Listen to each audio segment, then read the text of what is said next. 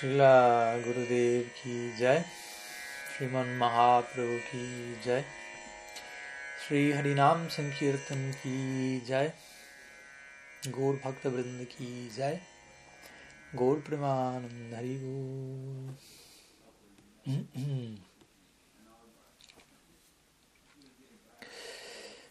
Muy buenas tardes desde aquí, Carolina del Norte. Muy buenas noches, muy buenos días, dependiendo de donde cada uno de ustedes se encuentre el día de la fecha.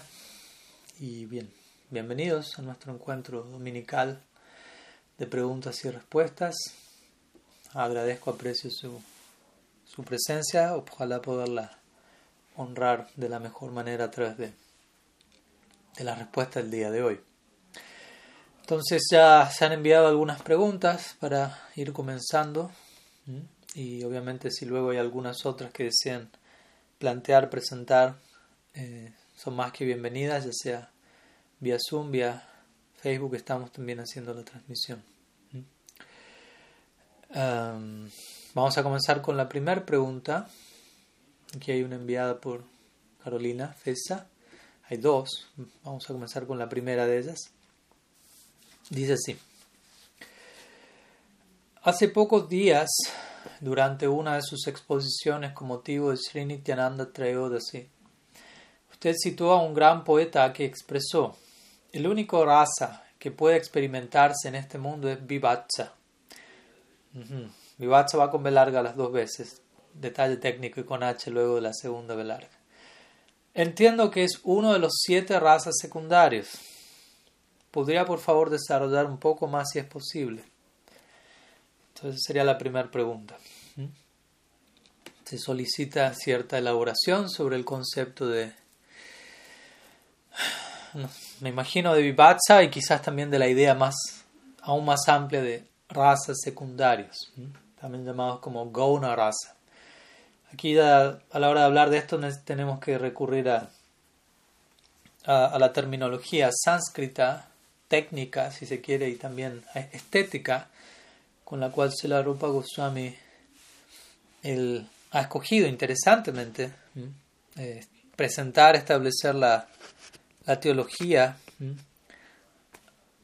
del Gaudiya Vaishnavismo, de la Gaudiya Sampradaya. Como bien sabemos, los Goswamis, los seis Goswamis de Vrindavan, especialmente han sido figuras eh, centrales, cruciales a la hora de sistematizar el éxtasis que Sri Chaitanya Mahaprabhu personificó, corporificaba, y crear a través de, sus escritos una manera de acceder a ese mundo de locura divina eh, en la forma de, de, desarrollar toda una doctrina y toda una metodología en donde de forma secuencial, de forma gradual y a la vez de forma muy clara y profunda se, vaya Mm, dilucidando, desglosando las diferentes etapas y pasos que llevan al practicante a llegar a acercarse lo más posible en última instancia como meta en su experiencia espiritual aquello que Sri Chaitanya Dev mismo encarnó, por decirlo así, en su ejemplo, personificó con su éxtasis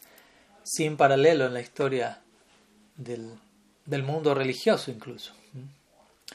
Entonces, si la, Rupa Goswami, quien es en un sentido, podríamos decir, el principal de los seis Goswamis, desde allí proviene también la denominación Rupa Nuga, aquellos que siguen a Nuga, Sri Rupa, en nuestra línea.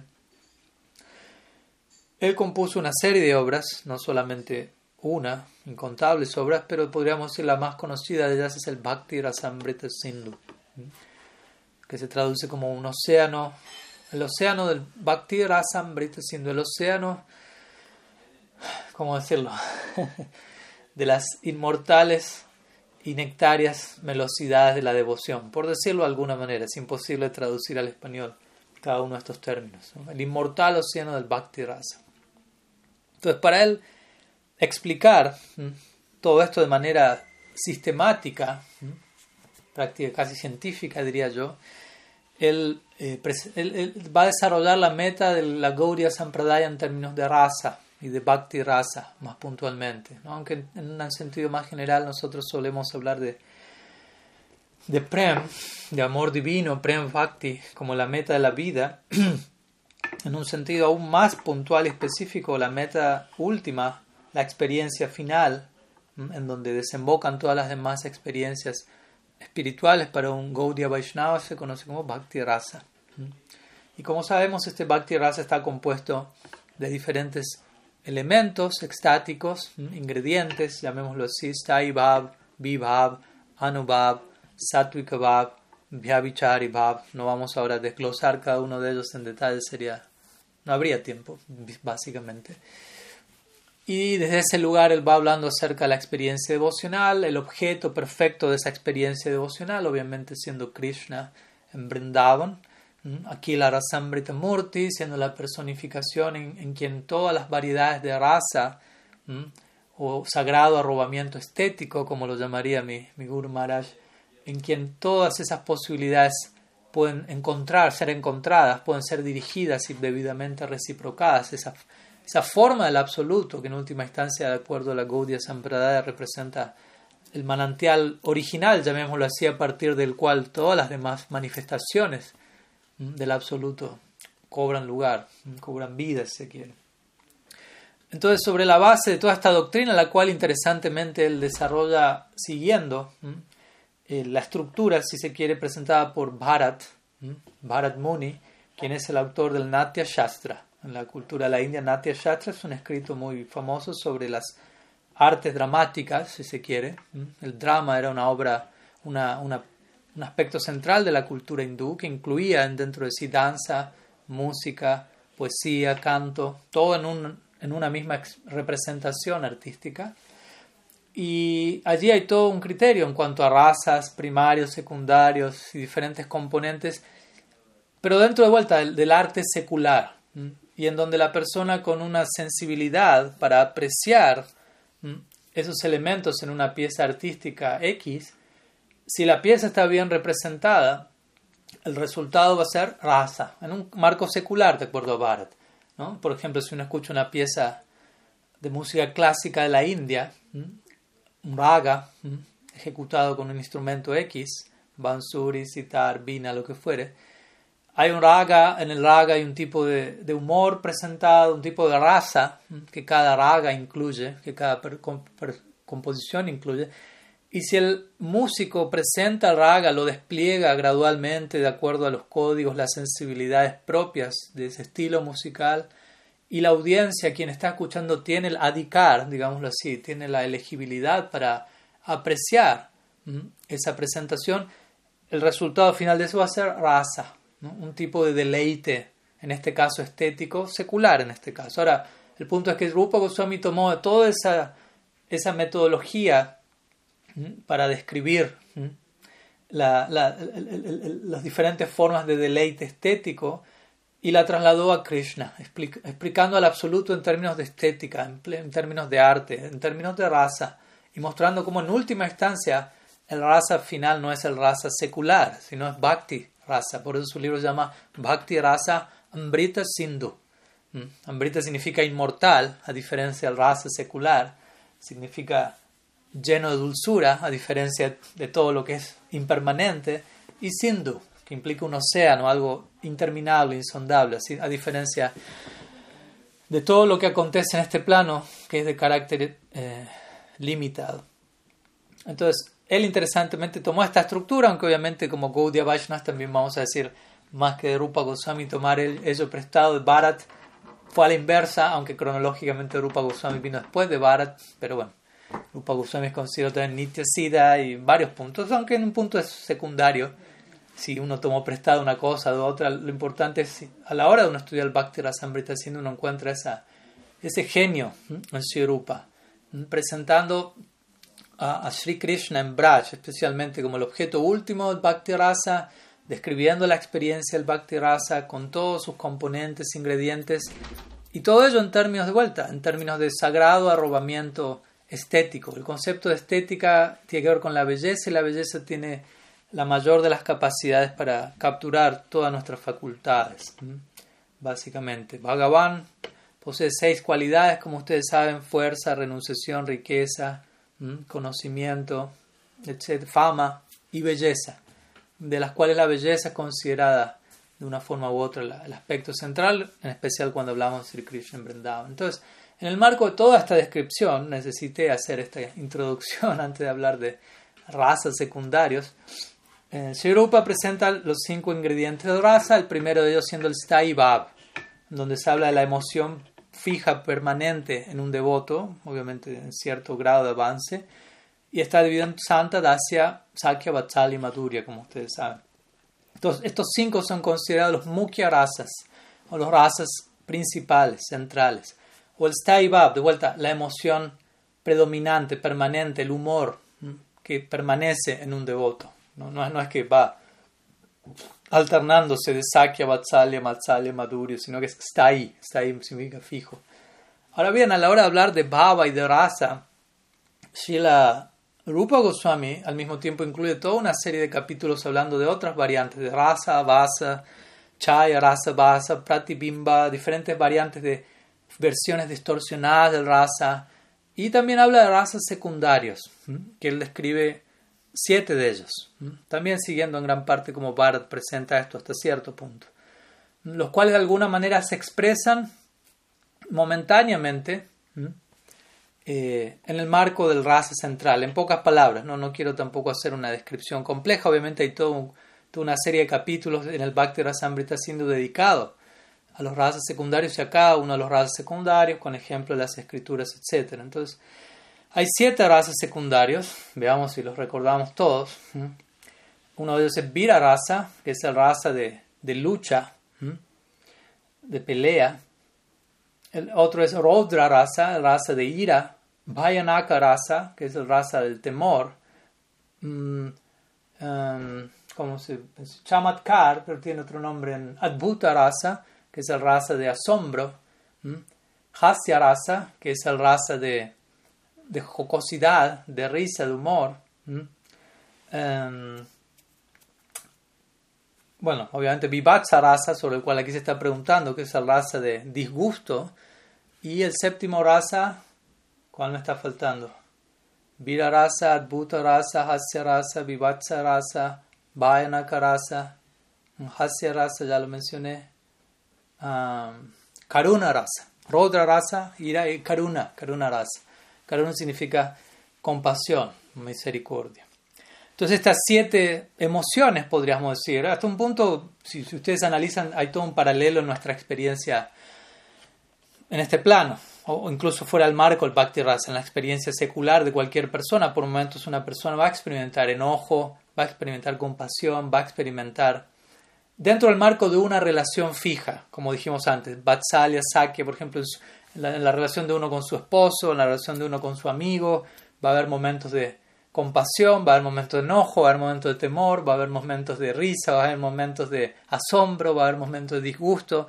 Entonces, de alguna u otra manera toda esta presentación de Rupa Goswami también se vuelve muy accesible a, para que nosotros en nuestra emocionalidad humana podamos sentir, tengo, hay algo en común entre nuestra experiencia y lo que Krishna representa. Obviamente, al mismo tiempo, a la medida que uno ahonda en todo esto, se da cuenta, hay un abismo de diferencia en varios, varios elementos, pero hay, existen los suficientes elementos en común como para permitirnos empatizar emocionalmente rápidamente con esta faceta del absoluto, a diferencia de aspectos como Nirguna Brahman, que, donde no hay forma, no hay emociones, no hay cualidades, no hay movimiento, no hay, no hay nadie, básicamente. Con lo cual cuesta bastante conectar con lo que nosotros estamos viviendo hoy día como nuestra realidad. Entonces, estos siete razas secundarios se expresan momentáneamente en el marco de eh, Bab, uno de los mukhya rasas, una de las emociones centrales predominantes, permanentes que un devoto va a poseer en relación a Krishna. Hay, un famoso verso del Srimad Bhattan que describe como, y justamente que establece como Sri Krishna es la Akila Rasamrita Murti en las palabras de Rupa Goswami, que quiere decir la forma que logra recibir abrazar todos los razas que son dirigidos hacia él y reciprocar acorde. Y es el verso en donde Krishna entra al, estadio de lucha en Mathura, cuando Kamsa organiza todo un evento con el propósito, con la intención de matar a Krishna.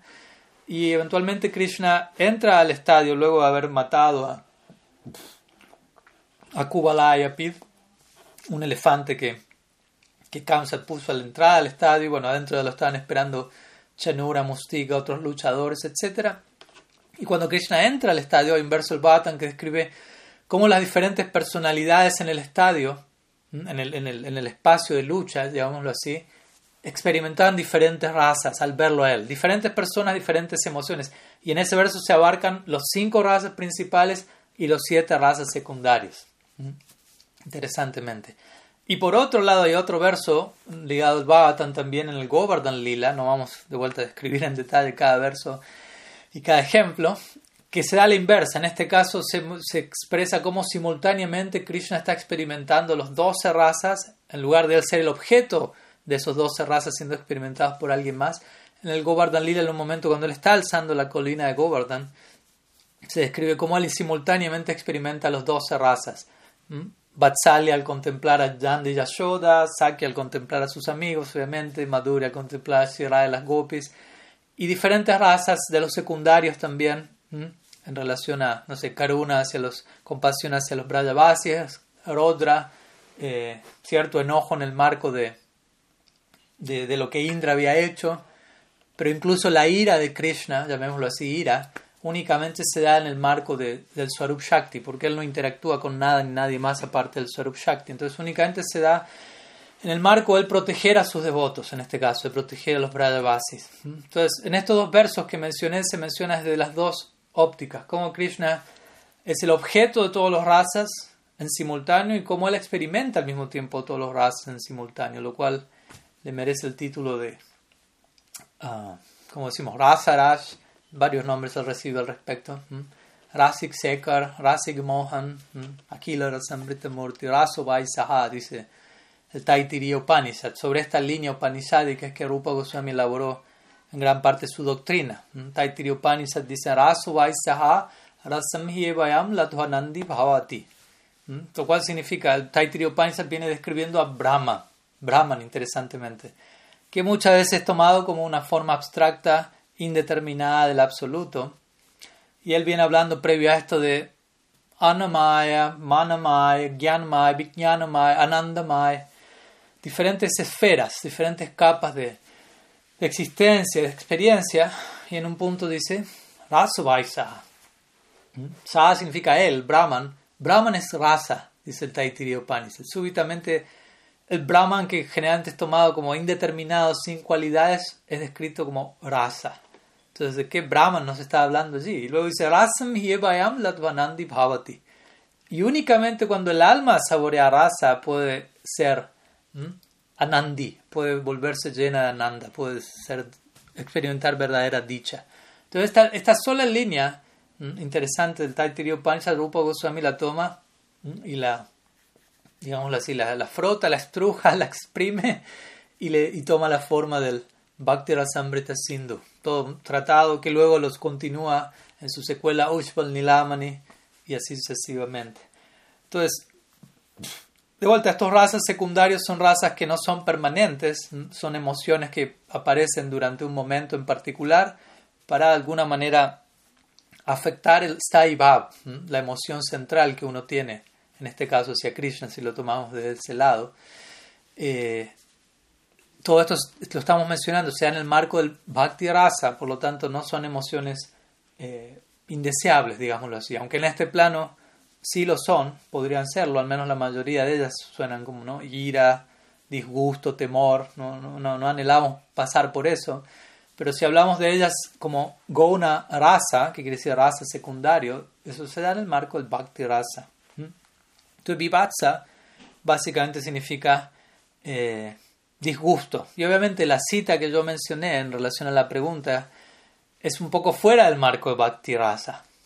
Porque, de vuelta, la teoría de Bharat del Rasa promueve la idea de experimentar todos estos razas de manera secular, en el marco de la experiencia material. Pero, en última instancia, si todo eso es el marco de la experiencia material, por más maduria que haya, por más sakya que haya, por más karuna que haya, por más adbuto que haya, por más asombro, por más compasión, por más amistad y romanticismo que haya en el marco temporal, siendo temporal y nosotros siendo eternos, eso eventualmente va a terminar en un dolor de cabeza. Y desde ahí es que este poeta ha dicho, el único raza que uno puede experimentar en este mundo es vipatsa. En este mundo se refiere a, a una conciencia material. Obviamente no estamos diciendo lo, lo, opuesto. O sea, uno puede en este mundo practicar vida espiritual e internamente acercarse más y más a la experiencia del bhakti rasa. Entonces, aclaro eso por si no quedó claro en el momento que dije eso originalmente. Pero la idea principal es el único gusto, Krishna lo dice en el Bhagavad Gita a su manera, niraharasya dehina raso. Básicamente dice, únicamente en este mundo uno puede dejar un gusto inferior probando un gusto superior. E incluso a veces, aunque uno retire los sentidos de los objetos de este mundo, aún sigue habiendo un gusto por ellos, dando a entender no es que por privar a alguien de una experiencia esa persona a la fuerza lo va a trascender, a menos que a menos que pruebe algo superior, y aquí habla de palabra de raza, raza a veces se traduce como gusto, a menos que experimente un gusto superior. Entonces Srimad Bhagavatam también nos trae este gusto superior, Nigama Kalpa Taror Galitam Phalam Muhura Rasika Bhuvi Babukaha Pivata Bhagavatam Rasam Alayam Muhura Rasika Bhuvi Babukaha ¿Mm? El Bhagavatam mismo comienza en su tercer verso, el Ashirvat Sloka, donde se da la bendición al lector. Dice, saborea esta raza del Bhagavatam. Raza significa jugo. El Bhagavatam es como un fruto que uno lo puede beber directamente. Uno generalmente no bebe una fruta, pero el Bhagavatam es considerado una fruta que no tiene cáscara, que no tiene semilla. Es esencia de principio a fin. No tiene gyan, no tiene karma en, en esencia. Está promoviendo el más elevado tipo de bhakti. Bhagavatam dice rasa, pivata bhagavatam, bebe este bhagavatam rasa malayam, bebe este jugo, esta rasa, incluso luego de haber alcanzado la liberación, en un estado de post-liberación. Entonces eso, vivatsa rasa, en el marco de bhakti rasa, implica un tipo de disgusto, por ejemplo, cuando Krishna, por dar un ejemplo, estaba alzando Govardhan, y él estuvo siete días alzando Govardhan, recordemos, y todo brindaban, estuvo siete días con él ahí debajo.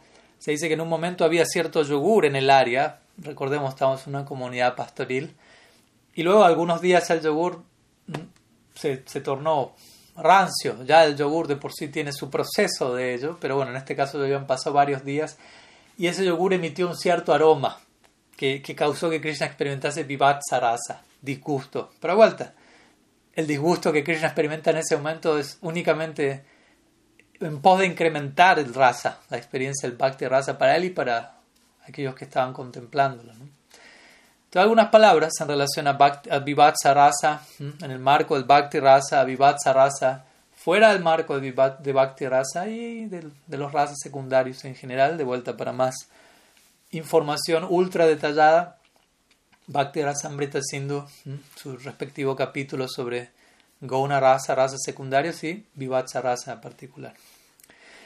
Bien, hay más preguntas aquí. Voy a continuar con una que me, envió Chaitanya Das. Veo que la madre, que Carolina Fesa envió otra más. En un momento vamos a pasar con las otras y luego volvemos allí. Aquí una pregunta de Chaitanya Das, de Perú. Él menciona lo siguiente. A ver, un segundo. Um, dice así, escuché decir que hay un momento en el desarrollo devocional de un devoto en donde se el devoto se despide de Paramatma. Hmm.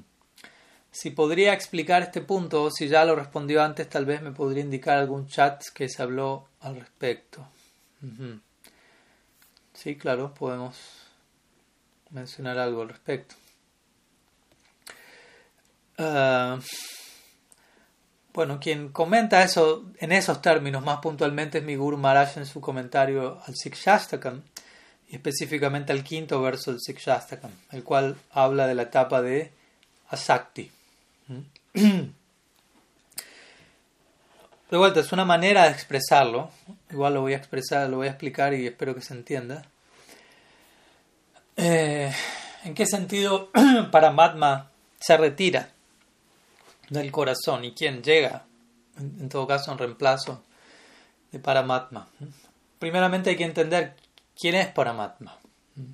¿Cuál es el rol de Paramatma? ¿Cuál es la, la jurisdicción en la que Paramatma se, se mueve, básicamente? Entonces, uno puede estudiar el Paramatma Sandarbha de Sri Jiva Goswami al respecto, un tratado obviamente monumental, muy extenso, pero él allí establece el tatua de Paramatma en detalle. Entonces, Paramatma es uno de los tres aspectos del absoluto, como bien lo describe el Bhagavatam.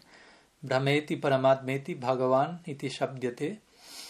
Y Paramatma, mientras que por un lado tenemos Brahman, vamos a los dos extremos, por decirlo así, extremos. Brahman, tenemos el aspecto indeterminado del absoluto, como mencionamos, en donde no hay influencia de las gunas, pero tampoco encontramos una, una influencia notoria de, del Swarup Shakti, por lo tanto el absoluto se mantiene sin movimiento, básicamente, sin actividad, sin novedades, ya que en la medida en que el Swarup Shakti está operando, el absoluto cobra forma, el lila se manifiesta, el movimiento celebratorio del lila eh, comienza a desplegarse más y más, lo cual, como sabemos, culmina al otro extremo, si se quiere, de Brahman, que es Bhagavan, y especialmente Bhagavan Sri Krishna y especialmente Sri Braja Krishna, donde únicamente el absoluto se encuentra abocado a saborear lila en compañía de, sus, de, las diversas personificaciones del Swarup Shakti, los Brajavasis. Entonces, es importante entender este punto. Bhagavan únicamente interactúa con su Swarup Shakti. Él no conoce la, qué, implica interactuar con Maya Shakti y él no conoce qué implica interactuar con Tatasta Shakti. A menos que Tatasta Shakti se encuentre imbuido de Bhakti Shakti. En la medida en que Bhakti Shakti está presente en nosotros como Tatasta Shakti, existe la posibilidad de contactar a Bhagavan, que como dijimos, él no sale de la órbita de su Swarup Shakti, lo cual es correcto, como siendo Dios, siendo el Supremo, no puede entrar en contacto con Maya Shakti. Él está, como digo, actuando, moviéndose exclusivamente dentro del marco de su propia energía interna. Por eso se llama Swarup Shakti. Swa significa propia que reside en su propia forma intrínseca, Swarup Shakti, pero que cobra diferentes formas, en la forma de Balaram, Nityananda, eh, sí, Shirada, Yashodananda, dependiendo del lila. Entonces, el punto es Paramatma. ¿Cuál es el rol de Paramatma? Que de alguna manera se describe entre medio de ambos. Paramatma es el aspecto, llamémoslo así, que monitorea los departamentos de Maya Shakti y, y Jiva Shakti o Tatasta Shakti. En otras palabras, es el aspecto de Dios que rige sobre este sobre el cosmos, sobre el multiverso, sobre los universos materiales, que generalmente es la idea que la mayoría de las personas tiene acerca de Dios. La mayoría de las personas conciben a Dios como aquel que crea los universos, los, los mantiene, los supervisa, provee a las almas en este mundo, etc. Pero de acuerdo a la Gaudiya, al Gaudiya Vedanta, eso tiene que ver con Paramatma. Paramatma es Dios, como decimos siempre. Krishna es algo más que Dios. ¿Mm? es Dios más allá de Dios, como decimos siempre. O Dios cuando Él desea ser Él mismo, como persona. Swayam Bhagavan. Swayam significa Él mismo, su propio ser, su propia identidad. Dios sigue siendo una designación, si se quiere, un puesto en la oficina universal, en este caso cósmica. Todo el punto es este, Paramatma existe en el corazón de las tatasta jivas que se encuentran bajo la influencia de Maya Shakti y como Antaryami, como el testigo interno, como aquel que adjudica los resultados de los actos de cada cual de manera imparcial. Samoham Sarvabhuti Suname Priya, dice Krishna el Gita. Yo soy igual con todas las entidades vivientes, no tengo amigos ni enemigos. Imparcial, ahí está hablando como Paramatma. Luego dice Jevayanti Tumam Luego ahí él habla como Bhagavan. Él dice, pero aquel que me ofrece bhakti de manera especial, ah, esa persona se vuelve especialmente querida en mí. Entonces, interesantemente, Bhagavan exhibe parcialidad espiritual, pero al mismo tiempo y simultáneamente él se mantiene siendo imparcial en relación a Maya Shakti y Jiva Shakti en su forma de Paramatma. Entonces, es importante entender estos aspectos. Entonces, el punto es entender Paramatma, su jurisdicción es Maya Shakti Jiva Shakti afectada por Maya Shakti. Cuando hablamos de Jiva Shakti afectada por Swarup Shakti, ahí empezamos a hablar en términos de Bhagavan. Ya la Jiva pasa a ser delegada a otro departamento. Aunque obviamente en el proceso eso no es blanco y negro, no es de un día al otro, no es que de un día al otro uno ya está completamente situado Devim Prakriti Masrita, plenamente tomando refugio en la energía interna de Krishna, es un proceso de transición gradual. Entonces, en esa misma medida, uno puede decir, Paramatma va siendo desalojado en cómodas cuotas y reemplazado, si se quiere, por su forma última, que es Bhagavan. En última instancia, en el corazón buscamos establecer a nuestro Istadev, dependiendo cuál sea nuestra afinidad. Nuestro Istadev no es Paramatma en la Gaudiya Sampradaya. Cuando Hanuman abre su pecho, Paramatma no aparece allí, famoso ejemplo. Allí aparece Sitaram. No hay Paramatma. Hanuman no tiene Paramatma, nunca lo tuvo. Es un Nitya Parishad, una sociedad eterna de Sitaram. Entonces el punto es, llega una etapa oficialmente donde ya Paramatma se retira, cumple su función, porque de vuelta Paramatma implica, de vuelta, monitorear nuestra experiencia como alma condicionada bajo la influencia de Maya Shakti. Cuando eso ya no está allí, cuando Bhakti Shakti se adentró, fue, fue absorbida por nosotros en un nivel considerable, el Istadev ocupa ese lugar. Y eso acontece o comienza a acontecer de manera más concreta en la etapa de Asakti. ¿Por qué? Porque la etapa de Asakti, que está representada en el quinto verso del Sikshastra, en el cual mi Guru Maharaj comenta y menciona este punto allí, la etapa de Asakti representa el surgimiento de la identidad espiritual, ya que Asakti significa apego espiritual. Y el punto al que se va aquí es nuestro sentido de la identidad, aquello que creemos que somos, tiene que ver con aquello a lo que estamos apegados, aquello a lo que creemos que nos pertenece sobre la base de esa creencia, que no es en verdad una realidad ontológica sostenible, sobre la base de esa creencia, yo creo que esto es mío, yo creo que esto me pertenece, yo creo que soy esto o aquello. Entonces, de la misma manera, así como nuestro sentido de identidad condicionado está basado en apegos condicionados, se, se, sobreentiende que al, reemplazar el apego material por apego espiritual, a Sakti, otro sentido de la identidad va a surgir allí. Entonces, Paramatma es, rige sobre nuestro sentido de la identidad condicionado basado en apegos materiales. Entonces, a la medida que nuestros apegos materiales se retiran y apegos espirituales surgen, otra manifestación del absoluto va a aparecer allí para regir sobre ese nuevo sentido de la identidad. Y ese nuevo sentido de la identidad va a estar basado en asakti, en apego espiritual. Por lo tanto, mi sentido de la identidad va a corresponder con el objeto de mis apegos espirituales en este caso. Por lo tanto, el objeto de mi apego espiritual tiene que ser obviamente un objeto espiritual trascendente. Y esa forma trascendente, esa forma de trascendencia en particular, es la que va a reemplazar a Paramatma, como en el ejemplo que acabo de dar de Hanuman. En este caso, su apego espiritual, y más, más que a Sakti, incluso Bhava Prem, corresponde con el absoluto en su forma de Sri Ramachandra y su consorte Sita Devi. Entonces, en ese caso encontramos Sitaram en su corazón, no Paramatma. La Gaudiya Sampradaya, el Istade puede ser Radha Krishna, dependiendo de la afinidad de uno, Krishna Balaram, Gaur Nityananda, Gadadhar. Entonces, eventualmente esas formas, digámoslo así, van a tomar posesión del corazón de uno. Y en el momento en el que uno ya se encuentra abundantemente bajo el refugio de, la energía interna, Paramatma ha cumplido su función.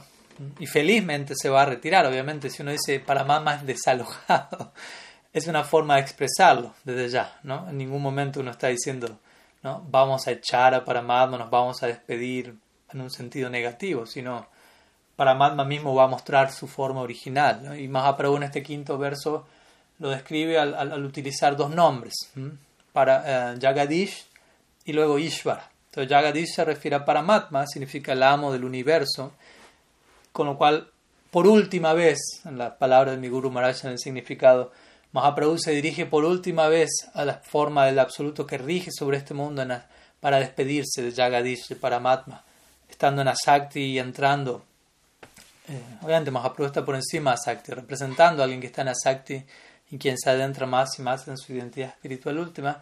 Y luego está la palabra Ishwar, que en este caso, aunque puede también ser un nombre de Paramatma, se, se refiere a, para, a Praneshwar, que es un nombre mucho más íntimo y tiene que ver con el Istadev de uno bajo el refugio del Swarup Shakti.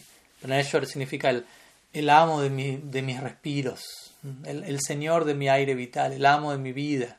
Aquí él por quien, en relación a quien estoy enamorado, básicamente, y por quien suspiro. Como digo a veces, Praneshwar, Prananat, más que significar el amo de mis respiros, significa el amo de mis suspiros. Cuando uno está enamorado, no respira, ¿no? uno suspira. Entonces, Asakti representa el comienzo de este mundo del enamoramiento en un sentido, el surgimiento de esa identidad espiritual que tiene un objeto correspondiente y un tipo de bhakti de por medio, etc. Entonces, algunas palabras al respecto, obviamente, para mayor detalle se puede estudiar en del todo el, comentario que, acabo de referir al, quinto verso del Sri Sikshastra. Vamos a continuar con algunas otras preguntas. ¿Cuántas más hay? Bueno, hay algunas más todavía. Voy a continuar con las siguientes y la segunda de Carolina Fesa veo si hay lugar, la, respondo al cierre. A ver, una pregunta de um, Hari Das. Bueno, vamos al comentario del Sikshastakam de mi Guru Maharaj, así que estamos conectados. Dice, en el Sikshastakam de Sri Chaitanya Sri Tripurari Maharaj se dice, Sam significa pleno, completo y exhaustivo. La palabra Sankirtan implica una glorificación integral, tanto cuantitativa como cualitativa. La glorificación es cuantitativamente completa si es unánime, si todos los presentes participan. Así el Sankirtan sugiere una glorificación al unísono junto a otras personas de mentalidad similar, por ende implicando la asociación con personas santas, sadhu sangha. Fin de la cita. Luego dice, también se ha traducido la expresión Sri Krishna Sankirtan como El canto congregacional del santo nombre de Sri Krishna.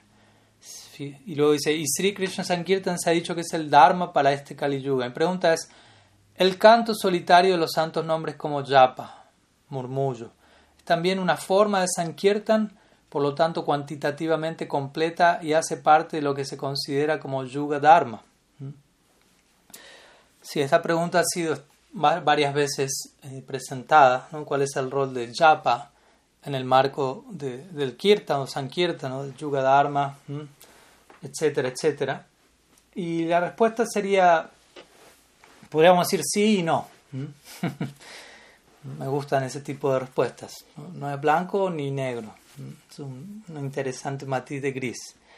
Sí, no. ¿En qué sentido sí, no? Bueno, en el sentido de que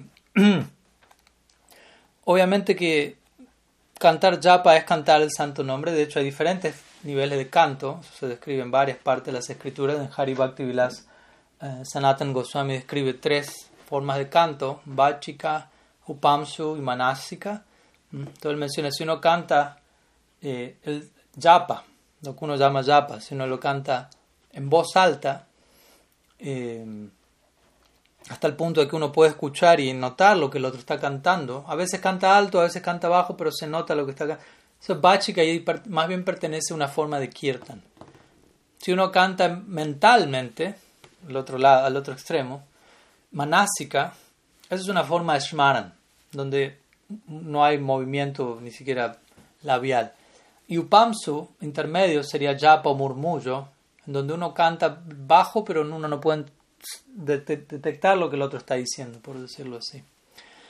Entonces, técnicamente hablando, Japa pertenecería a esta categoría intermedia. Las otras dos variantes, que es voz alta o mental, corresponden respectivamente al departamento de Kirtan y Smaranam, respectivamente. Ahora tampoco la idea es que uno se, se enrede y se pierda en todas estas definiciones. El punto es ¿El japa es considerado yuga dharma o no? Como digo, sí no, sí, es el santo nombre de Krishna, especialmente si uno lo canta en voz alta, es considerado parte de kirtan y varios practicantes en un comienzo van a incluso necesitar cantar en voz alta, les va a resultar más práctico. Hay diferentes casos, aunque también las escrituras mencionan que, que el canto en murmullo es más profundo más elevado, por decirlo así, que en canto el voz y que en canto mental es incluso más elevado que el canto en murmullo. Pero obviamente la pregunta es qué es lo que cada cual puede realizar y cómo a cada cual eso le funciona mejor de acuerdo a su etapa. Y los tres cantos son mencionados y concebidos. La idea ahí es más bien como implicando una mayor y mayor absorción en la práctica. Entonces Mahaprabhu en el segundo verso, el Sikshastakam, lo que tú aquí citas tiene que ver más con el primero, pero también vamos a conectar con el segundo. Él dice Nam Namakari Bahudanya Sarva Trarpita Niyamita Shmarane Nakalaha. Shmarane significa recordar, Shmaranam. E interesantemente, este Shmarane se conecta con Japa. Mi Guru Maharaj lo, lo conecta también con Japa y otros comentaristas también. Y en este, de vuelta, recordemos, en este marco del Sikshastra que Mahaprabhu está hablando del Yuga Dharma, Parambiyate Sri Krishna Sankirtanam.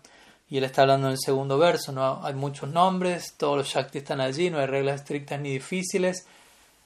Y allí viene la palabra Shmarane, lo cual incluye de alguna forma Japa, en el marco del Yuga Dharma. Mahaprabhu mismo cantaba Japa, está escrito en Chaitanya Bhagavat sobre todo.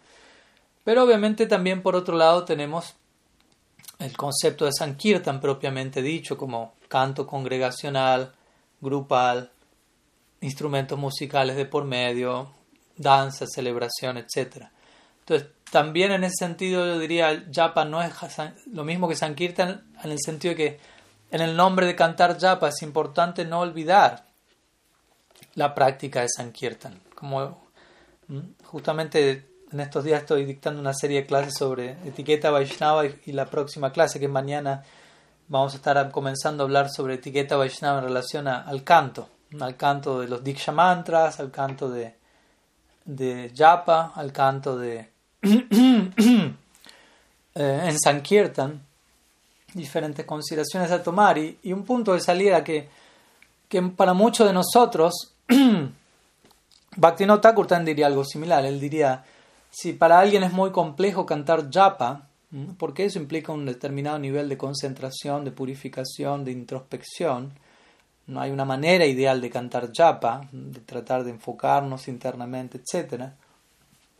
Pero para algunos eso puede ser complicado, al menos en, una cantidad extendida. Entonces, para esa persona quizás ocuparse en Sankirtan es mucho más user-friendly, como decimos siempre, más accesible y va a generar una purificación que va a, va a invocar un adhikar para uno también ocuparse en meditaciones más internas, si se quiere. Entonces, uno podría decir esa idea. A veces para ciertos devotos, media hora de un kirtan eh, intenso, y cuando digo intenso no me refiero a rayásico, por favor, que no se malinterprete, pero intenso me refiero en buena asociación con, con intensidad interna, con profundidad para muchos media hora de ese tipo de kirtan va a ser más efectivo que cantar 64 rondas de japa. Entonces uno también tiene que estar abierto a eso. Pues también existen estas cosas, ¿no? Algunos otros dicen, no, hay que cantar solo 64 rondas todos los días, eso es lo más elevado, eso es lo que más... Y, y desde ese lugar se desarrolla un complejo de superioridad para los que en relación a quienes no lo cantan, y los que lo cantan lo cantan más persiguiendo la cifra y apegados mecánicamente a cumplir con un número y, se pueden dar todo, todo tipo de distorsiones de por medio.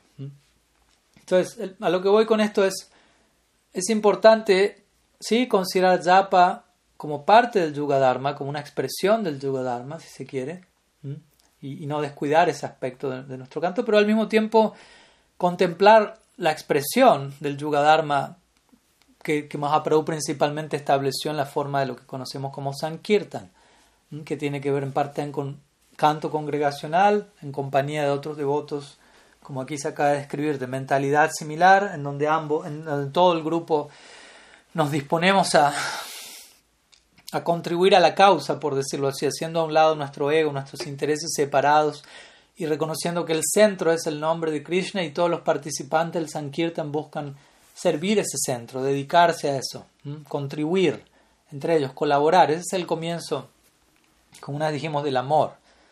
La mejor manera de llegar a la meta es colaborar, contribuir, por empezar, cooperación, digámoslo así, trabajo en equipo. Entonces Sankirtan significa eso, yo dependo de todos los demás así como ellos dependen de mí. Todos dependemos de todos, de cómo cada cual haga su contribución y, y es una experiencia muy interesante, ¿no? participar en, en, ese tipo de Sankirtan, eso es Samkirtan. Y no solamente tomar el Sankirtan como vamos a salir a la calle a cantar para atraer gente al templo, por decirlo así, y tomarlo más bien como, como una herramienta de, de, difusión simplemente, o como incluso un, un, evento artístico, o como un momento de entretenimiento, porque también puede pasar, para algunos el kirtan puede ser simplemente algo de deleite eh, estético, y, y, no es así como estamos viendo. Entonces, es importante concebir el Sankirtan como una práctica diaria que podemos llevar a cabo, incluso si por dinámicas particulares, especialmente en los tiempos que corren, no tenemos la chance de, reunirnos muy a menudo con varios devotos eh, de mentalidad similar con quienes podemos ocuparnos en Sankirtan. Uno puede mismo, uno mismo, tomar midanga, tomar cartas, tomar palmas y cantar. ¿Qué problema hay? ¿Qué, nos impide hacer eso? Es interesante uno preguntarse, ¿por qué no lo hago? Porque no puede no, estar haciéndolo esperando que, no, es que falta de voto, no, es que no hay instrumentos, no, es que... y si uno empieza a desglosar todas esas razones, uno va a ver que ninguna de ellas permanece mucho tiempo y no tenemos realmente excusa para, para negligenciar el, la invitación de Sri, Sri Chaitanya Dev. Entonces, en ese sentido, es interesante también cuidar ¿no? esa expresión del Yuga Dharma tan interesante, tan especial que, que Mahaprabhu vino a darnos, tan simple, tan poderosa, y complementarla debidamente con, con su otra faceta en la forma de yapa. Son diferentes humores, diferentes maneras de, de, dirigirnos a Sri Krishna en la forma de Srinam, en un caso de manera más personalizada, internalizada, en otro caso de manera más celebratoria, externalizada en la compañía de votos, mentalidades, pero ambos son complementarios, no hay contradicción alguna y es importante no, no vernos privados de ninguna de estas diferentes experiencias, de estos distintos matices. Bueno, algunas ideas al respecto. Aquí hay otra pregunta, quedan algunas preguntas. Una de Ana Purna de Vidasi que es una pregunta que alguien le dejó a ella, Cristian Camacho. La pregunta dice así. En su video de Nityananda Trayodasi menciona que las personas tenemos muchos vacíos y no solo de amor, sino de muchas cosas. ¿Cómo puedo saber si mi interacción con otras personas no es para cubrir esos vacíos? ¿Cuál es la relación entre espiritualidad, paz y equilibrio emocional? Pues Yo diría que... ¿Cómo decirlo? Y no, nadie se debe sentir insultado ni atacado por esto, pero el hecho de que estemos en este mundo y en este plano implica que probablemente muchos de nuestros movimientos provienen de una consideración separatista. Y con esto no estamos juzgando por decirlo así, las intenciones últimas de nadie, sino simplemente declarando cuál es la naturaleza de este plano. Recordemos una y otra vez, no estamos en Golok Brindavan, entonces tampoco seamos sobreidealistas, partiendo con nosotros mismos. Entonces, obviamente tampoco sobreidentificándonos con eso, pero la pregunta dice, ¿cómo puedo saber si mi interacción con otras personas no es para cubrir esos vacíos? En gran parte uno diría, sí, de, de seguro en algún nivel eso está. como para partir de una base realista, reconociendo que probablemente haya, ¿no? pues tampoco debemos pensar en términos, ¿será que, cómo sé si tengo o no tengo eso?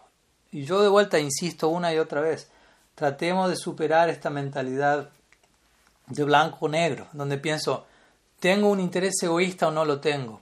No, probablemente lo tengo, pero probablemente eso no es lo único que hay especialmente si uno es un practicante y es sincero en su práctica, de seguro que, que, un interés egoísta no es lo único que hay, de hecho quizás sea lo que menos hay, pero quizás algo de eso hay, porque uno mismo también puede juzgar el árbol por los propios frutos y darse cuenta dónde está uno, dónde está su conciencia, dónde están los intereses. Yo creo que la, la, manera de responder a esta pregunta es observándose a sí mismo. Y es un ejercicio que nadie lo puede hacer por nosotros, obviamente otros pueden observarnos también y, compartirnos, ojalá, observaciones constructivas, pero, pero uno tiene que hacer ese trabajo a diario. Entonces, ¿cómo puedo saber si mi interacción con otras personas no es para cubrir vacíos? Yo diría, quizás partiendo de la base que probablemente sí, eso existe ahí en una medida, como para ser realista y no sobreidealizar nada o subidealizar nada, y sobre esa base ver qué gracia ha llegado a mi vida que me permite ver eso, que me permite anhelar algo superior a eso y que me permite ir superando eso en el paso del tiempo, pero también al mismo tiempo observarme, como digo, analizarme. ¿no? Ok, estoy buscando... ayer estábamos hablando con, con un devoto que, que muy bellamente él hizo una pregunta y básicamente reveló su mente públicamente y planteó su situación en donde él sentía que luego de varios años de práctica él sentía que durante mucho tiempo él había sido se había estado engañado, engañando a sí mismo y que había sido un hipócrita en su práctica, igual constructivamente, aunque habló fuerte de sí mismo, pero estaba en esa etapa en donde corroboraba, durante mucho tiempo pensé que entendía y sabía y ahora estoy cayendo en cuenta de no entiendo nada, pero me manejé como si lo sabía todo, si sabía mucho, y, me doy cuenta que no estoy tomando las cosas en serio, estoy dimensionando qué tan grande es lo que llegó a mí, pero no estoy realmente haciendo las cosas correctamente, por, en algo debo estar fallando, en algo no debo ser sincero porque si no estaría haciendo las cosas bien. De vuelta, con sinceridad, pero reconociendo estas cosas. De vuelta, son cosas que pueden doler al ego, ser reconocidas, pero al mismo tiempo es todo un despertar. Todo eso representa iluminación. Iluminación no simplemente significa voy a, a sentir que estoy flotando y que experimento esto y aquello. Iluminación quiere decir echar, arrojar luz sobre algo que necesita ser reconocido por lo que es. Y a veces aquello que vamos a estar, lo que la iluminación va a generar es arrojar luz sobre ciertas cosas que, que no están tan buenas, que hay que cambiar, que hay que mejorar. Pero primero las tengo que ver y las tengo que enfrentar y enterarme de ello. Y quizás eso puede ser un poco chocante en un comienzo. De vuelta, chocante para nuestro lado enfermizo, relativo, identificado con todo eso.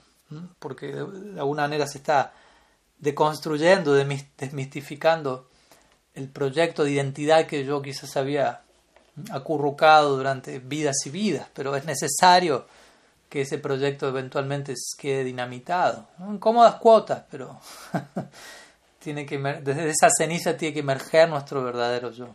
Entonces, de vuelta, uno generalmente se relaciona con alguien para, muchas veces para cubrir, para que un vacío que uno tiene sea cubierto. Generalmente nuestro abordaje a otra persona no es desde una plenitud, en un nivel al menos. De vuelta, hay casos y casos, hay niveles y niveles, no podemos determinar eso. Y yo no puedo hablar de, tu caso en particular, Cristian, porque no te conozco, no conozco la situación la que te encuentras, por lo tanto eso ya requiere observación propia tuya, es preguntarte, ¿para qué me estoy acercando a esta persona? ¿Con qué propósito? No es un lugar neurótico, pero tampoco desde un lugar evasivo evitar la pregunta. Entonces preguntarme, ¿qué estoy buscando en esta relación? ¿Mm? Estoy buscando dar, recibir, servirme, servir, ayudar, ser ayudado, un poco de todo. ¿Mm? Y de vuelta, todo eso va a tener que ver, y tampoco me puedo forzar a, algo en, lo que todavía no, no, no tengo fe, no tengo experiencia, ni yo mismo me lo creo. pero uno tiene que ir viendo cuál es la orientación de uno en la vida, ¿no? Al comienzo en este mundo uno tiene la orientación de por tomar, por tomar, por succionar, tengo más, soy más, recibo. Y uno se mueve con esa orientación y uno aborda las relaciones de ese lugar, buscando sacar, extraer, tomar, recibir, para uno, para uno, sin uno pensar en dar, porque uno piensa por dar pierdo. Esa es la matemática del alma condicionada. En un nivel más iluminado, uno va a considerar, no, por dar recibo. Entonces uno empieza a dar porque sabe que va a haber algo a cambio. Entonces uno está dando, pero aún al mismo tiempo está considerando que hay un recibir que viene luego del dar y que es separado al dar. Entonces más elevado que la primera etapa, pero todavía no es la visión más elevada. La visión última es el dar es el recibir en sí mismo. Lo que recibo cuando yo doy es la, una renovada inspiración y energía para volver a dar, para seguir sirviendo en este caso. Y ese es básicamente el ideal de la escuela que, seguimos aquí. Obviamente, una cosa es el ideal alcanzar como meta y otra cosa es dónde estamos parados ahora, pero ya con tener un ideal, un concepto, ya es algo muy valioso eso, aunque pueda sonar un tanto teórico eso de alguna manera contextualiza todos nuestros movimientos desde donde estemos ahora, porque de vuelta, saber dónde estamos nosotros y dónde queremos estar nos ayuda a determinar cuál es el sendero a transitar entre la meta y nuestra situación actual. Entonces, uno tiene que observarse a sí mismo, observarse, incrementar la, la introspección, más que estar distraído observando a otros, más que estar tan atento qué hace el otro y qué no hace y desde dónde lo hace. Muchas veces invertimos tanto tiempo y energía en, esa misma dirección sin estar invirtiendo esa misma cantidad de energía o más, como debería ser, en nosotros mismos. Entonces una persona sabia no está muy interesada ni ansiosa en, juzgar a, los demás y cuestionar las intenciones y actitudes del otro, sino más bien de hacer un análisis exhaustivo de su propio caso continuamente. Y desde ahí van a ir surgiendo más y más respuestas, más y más respuestas. Y quizá en un comienzo uno realice, sí, me acerco a otras personas, me acerco a la conciencia de Krishna. Krishna mismo lo dice, para, porque estoy afligido, quiero dejar de sufrir, quiero riqueza, quiero beneficio, estabilidad material, necesito tener todo eso. Y Krishna dice, no hay problema, ok, vas a tener todo eso, te voy a dar todo eso si vas a utilizar todo eso como una base para estar equilibrado en este mundo y desde ahí entender que hay algo más. Si simplemente vas a quedar enredado en eso pidiendo más de lo mismo, no voy a facilitar eso. Por eso Krishna dice el Bhattan, yo satisfago los deseos de mis devotos de tal forma que eso no lleve a esos devotos a pedirme una y otra vez lo mismo, en un sentido material, e incluso en un sentido espiritual, nunca lo mismo. Siempre va a haber una oración cada vez más profunda. Entonces, obviamente, para practicar vida espiritual, un poco en relación a la segunda pregunta, necesitamos tener un equilibrio. La mayoría de nosotros material, con material me refiero emocional, financiero, psíquico, en un nivel, porque de vuelta uno nunca puede terminar de equilibrar eso, recordemos. Porque esos planos están hechos, están compuestos de gunas y las gunas están siempre en movimiento. Cuando hablamos de un equilibrio de las gunas, eso se refiere al momento en el que de la devastación material, básicamente, en donde todas las gunas entran en el equilibrio y no hay movimiento alguno en el cosmos. Después, cuando se genera una agitación en las gunas, los Vedas lo describen como la mirada de Vishnu impregnando el vientre de Pradana, de la materia prima, digámoslo así, las gunas comienzan a agitarse, a moverse y todo el, proceso de creativo vuelve a desplegarse una vez más. Entonces, decir equilibrio emocional hasta un punto es posible en un sentido. Obviamente, en un nivel buscamos un equilibrio, pero nunca vamos a encontrar un completo equilibrio de rayas, sattva y tamas. Y es importante entender eso, porque si no podemos pasar toda nuestra vida queriendo incrementar ese equilibrio y, nunca va a ser plenamente satisfactorio. Entonces, una base relativamente sostenible de equilibrio, sí, pero sobre ello el resto del tiempo y energía, abocarnos al cultivo espiritual y esa base también la vamos a realizar con esa idea superior en mente. Y la verdadera paz no viene de estar equilibrado materialmente, la verdadera paz viene de no tener deseos separados, la verdadera paz viene de estar libre de temor, y estar libre de temor significa abandonar la dualidad, y abandonar la dualidad significa abandonar de vuelta el pensamiento, el otro día hablamos de eso en Nityananda Trayodas, el pensamiento dualista, el juicio, el prejuicio, el deseo separatista, en donde veo algo separado a su fuente, la fuente única de todo. Ahí encontramos paz. Krishna lo dice en el Gita, él da la fuente de la paz. Gyata mam shantin rigachati. ¿Mm? Aquel que conoce esto alcanza la paz. ¿Mm? Aquel que conoce qué? Bhoktaram yaknyatapasam sarvaloka maheshwaram suridam sarvabhutanam mam shantim rigachati. Aquel que, que, conoce quiere decir que entiende, que, que acepta y que vive en base a yo soy el disfrutador supremo, yo soy el controlador supremo, yo soy el amigo supremo. Entonces, Bhakti tiene que ver eso, con, tiene que ver con eso. Nosotros no buscamos ser nosotros los controladores, nosotros los disfrutadores, pero ser amigos de aquel que es el amigo supremo y que es también el disfrutador y controlador supremo. Esa es la paz. Ahí vamos a estar en equilibrio. Si no, continuamos ardiendo en, en, el océano del deseo material, un deseo tras otro, no hay fin. No hay fin y creo que todos tenemos experiencia de eso incluso en el marco del sattva, de rajas, de, de tamas, no hay fin, no hay fin, porque el, mundo del deseo material es ilimitado, Maya Shakti es ilimitada, aunque en un sentido es una energía material, temporal, no deja de ser un Shakti ilimitado al Supremo, entonces no hay límite al desfile de oportunidades, al desfile de, de anhelos materiales, por lo tanto hay que saber poner un fin a eso en un punto y entender cuál es la naturaleza de este mundo y cuál es nuestra naturaleza, nuestra necesidad etc. En fin, algunas ideas y vamos con la... Bueno, queda una pregunta, si no me falla la, la vista, eh, que es la pregunta que hizo originalmente la segunda pregunta de Carolina Fez. Así que vamos con esa pregunta y vamos a cerrar allí ya que hoy también tengo algunas otras actividades pendientes aún con su permiso. Entonces vamos con la segunda pregunta. Dice así. algo que permaneció anidado, si queda tiempo, algo que permaneció anidado en mi mente y meditación fue la palabra o concepto de autenticidad, como lo opuesto a la hipocresía en el marco de la práctica. ¿Podría, por favor, también brindar ayudarnos a reflexionar más acerca de ello?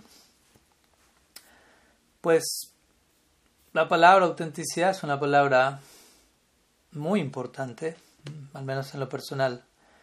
Me gusta mucho y ojalá que también a uno le guste no solamente hablar de eso y decirlo, sino hacerlo carne en uno, lo cual es otra cosa muy diferente y, tiene su precio, pero, pero si queremos vida espiritual, eso es sinónimo de autenticidad. Y por empezar, yo definiría autenticidad como honestidad, como sinceridad.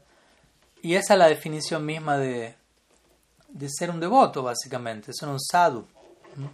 Cuando digo sadhu, sadhui, versión femenina, pero como digo siempre, alguien que, que es auténtico está más allá de, de, esas designaciones limitantes. Entonces, el Bhagavatam mismo lo describe de esa manera, ¿no? anticipa el contenido de la obra y dice, Dharma prayita kaitavo traparamonin matsaranam satam primera línea del segundo verso, el Bhagavatam. Dice, en esta obra, todo tipo de religión engañosa va a ser rechazada. Interesantemente, todo tipo, si se quiere, de hipocresía, en el nombre del Dharma, es hecho a un lado. Desde el primer, desde el vamos, del primer verso de la obra. Este verso de alguna manera hace eco de la conclusión del Bhagavad Gita. Entonces, donde termina el Gita, Sarva Dharman allá, Allí el Bhattan comienza. Prayita Kaita Botra. Y luego dice Nirmatsaranam Satam. Entonces esta obra está dirigida, y lo dice de forma directa e indirecta. Dice Nirmatsara y Satam. Nirmatsara significa aquellos que están libres de envidia. En otras palabras, si hay envidia, y por qué no definir envidia como una forma de hipocresía, aunque hay otras formas sin duda de hipocresía. La envidia es una de ellas, sin duda. Pues hipocresía básicamente tiene que ver con hacer algo, pero sentir otra cosa, decir algo, pensar otra cosa. Hacer, o sea, no, no estar como decíamos el otro día en las clases de, de, de las oraciones de Britrasura. Manash Maritasu Patir Gunamste Grihitava karma karotu gaya, dice él.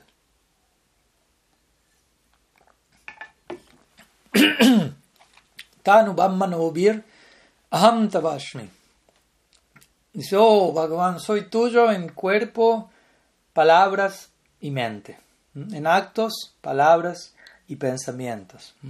Cuerpo, mente, palabra. Tiene que existir ese alineamiento en la medida que eso está allí, podemos hablar de autenticidad y el opuesto hipocresía. En otras palabras, lo que yo pienso, lo digo. lo que yo digo, lo hago. Pero hay personas que piensan una cosa, dicen otra y hacen otra. hay todo un, sistema de distorsión en el camino, donde cada la, la, versión se vuelve más y más viciada en la medida que, pasa al plano más y más burdo. La hipocresía tiene mucho que ver con eso y la religión se presta tremendamente a ello. Tremendamente a eso. Porque es un mensaje elevado, un mensaje puro, ideales, y, con eso uno puede eh, ocultar muchas cosas, para sí mismo incluso, qué decir en relación a otros. No puede crear toda una cortina de, de santidad, por decirlo de alguna manera, a través de palabras, a través de ciertas estructuras, y que eso sea la, la, la excusa perfecta para ocultar aquello que es exactamente lo opuesto a eso. Y hay niveles, obviamente, de todo esto, desde cosas muy extremas hasta cosas más finas, o uno podría decir inofensivas, pero también con el tiempo se pueden volver mecanismos, círculos viciosos. Entonces, el Bhattan dice Nirmat Saranam, Satam, y luego dice Satam. Esto está dirigido a aquellos que son Satam. Satam significa honesto, aquellos que viven para Sat. Y de ahí viene la palabra Sado, interesantemente. Un sadhu es alguien que vive para sat. Sat significa real, existente, verdadero, y de ahí podríamos extender la idea honesto, transparente, sincero, auténtico. Entonces hablar de sadhu, de ser un sadhu, implica hablar de autenticidad. Autenticidad significa, de vuelta, transparencia. Trato de, por empezar, mostrarme cómo soy. Ese es un aspecto de la autenticidad, pero también una autenticidad más profunda es, al mismo tiempo, trato de dejar en claro quién quiero ser, porque a veces también el nombre ser sincero, uno se termina sobreidentificando con, con quién uno es ahora y ya, y, que, y terminó ahí. No, no, no abraza su potencial brillante, no abraza el horizonte que le espera a uno en relación al bhakti. Entonces también eso puede ser, en el nombre de la autenticidad, en el nombre de ser sincero, también no puede ser, puede estar puede ser hipócrita. De hecho, eso, puede ser unos tipos de, los tipos de hipocresía más grandes. Utilizo la sinceridad, una aparente forma de honestidad para tapar cosas que no quiero cambiar. En un sentido, la victimización es un poco eso, Alguien que se victimiza, aparentemente se sincera y expresa lo que siente, y uno puede decir, bien, te está sincerando, está haciendo, no, yo soy esto y soy esto y me siento así, voy a hacer esto, lo que yo quiero, lo que yo siento, y siempre va a haber gente que va a estar glorificando eso de manera barata, sin ni siquiera tener mucha idea de lo que está pasando. Pero el punto es, ¿qué tanto esa persona no está buscando una excusa para no hacer lo que realmente debería estar haciendo? ¿Mm? Y empieza a culpar a otros y a victimizarse y a, y a crear todo un mundo de incluso teorías conspiratorias. Y, en el, y, siempre va a haber todo un mundo de gente, especialmente el marco de las redes sociales, para dar like a eso y apoyar y sí, pobre de ti, y los otros son los malos y tú eres... Y en el fondo de todo eso, todas esas personas probablemente están evadiendo su propio compromiso a crecer, a madurar y a...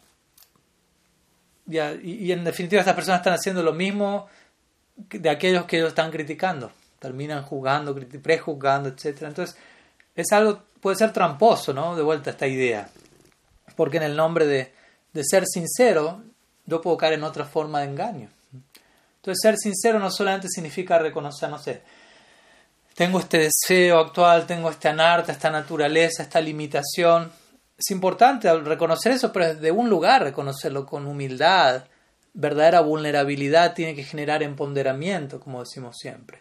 Verdadera vulnerabilidad no es una excusa para una mayor degradación, una mayor debilidad, sino reconocer dónde estoy, mis limitaciones, mi dependencia, mi necesidad de la gracia, con fines a abrirme más al descenso divino, a dejarme ayudar, a aprender de otros, a crecer, a cambiar, básicamente. Autenticidad, la autenticidad se completa con esa parte de la ecuación. No solamente soy así, siento eso, tengo estos deseos, así que me entrego a eso porque soy sincero y reconozco que quiero eso y necesito eso y lo voy a hacer.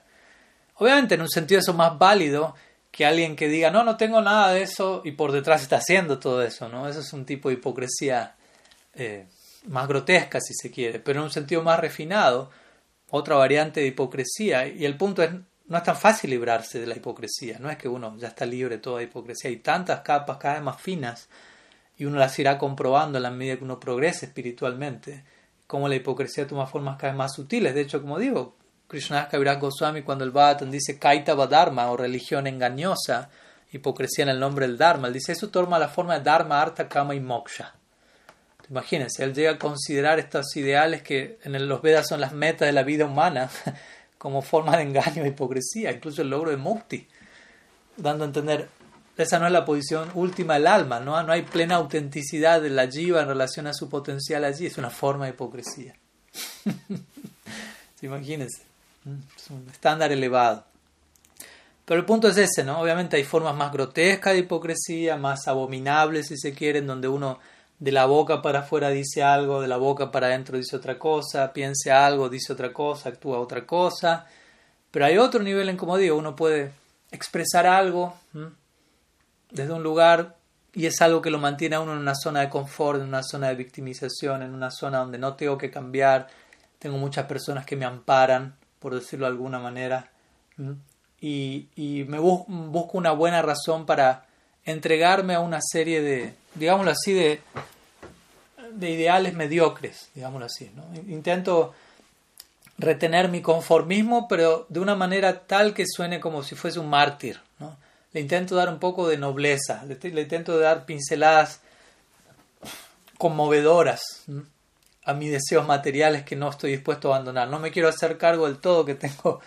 O sea, me hago cargo, digo, tengo este deseo y lo voy a hacer, pero no termino de ser tan auténtico en relación a reconocer que eso es algo que debería eventualmente trascender, al menos reconocer, quizás no lo puedo trascender del todo ahora, pero acepto que eventualmente tengo que trabajar para acercarme a la idea de, de superar eso y alcanzar una etapa superior. Entonces la verdadera autenticidad es esa, la que hace un pleno reconocimiento del campo de acción, de la situación actual en la que uno está, al menos hasta donde uno puede verlo, y se abre a reconocer lo que uno no puede ver, y se abre a recibir toda la ayuda, todo el empoderamiento que sea necesario para crecer en relación a todo eso y, lograr una versión más virtuosa de sí mismo, ¿no? Como decíamos, descargar la versión más elevada posible de uno el día de la fecha.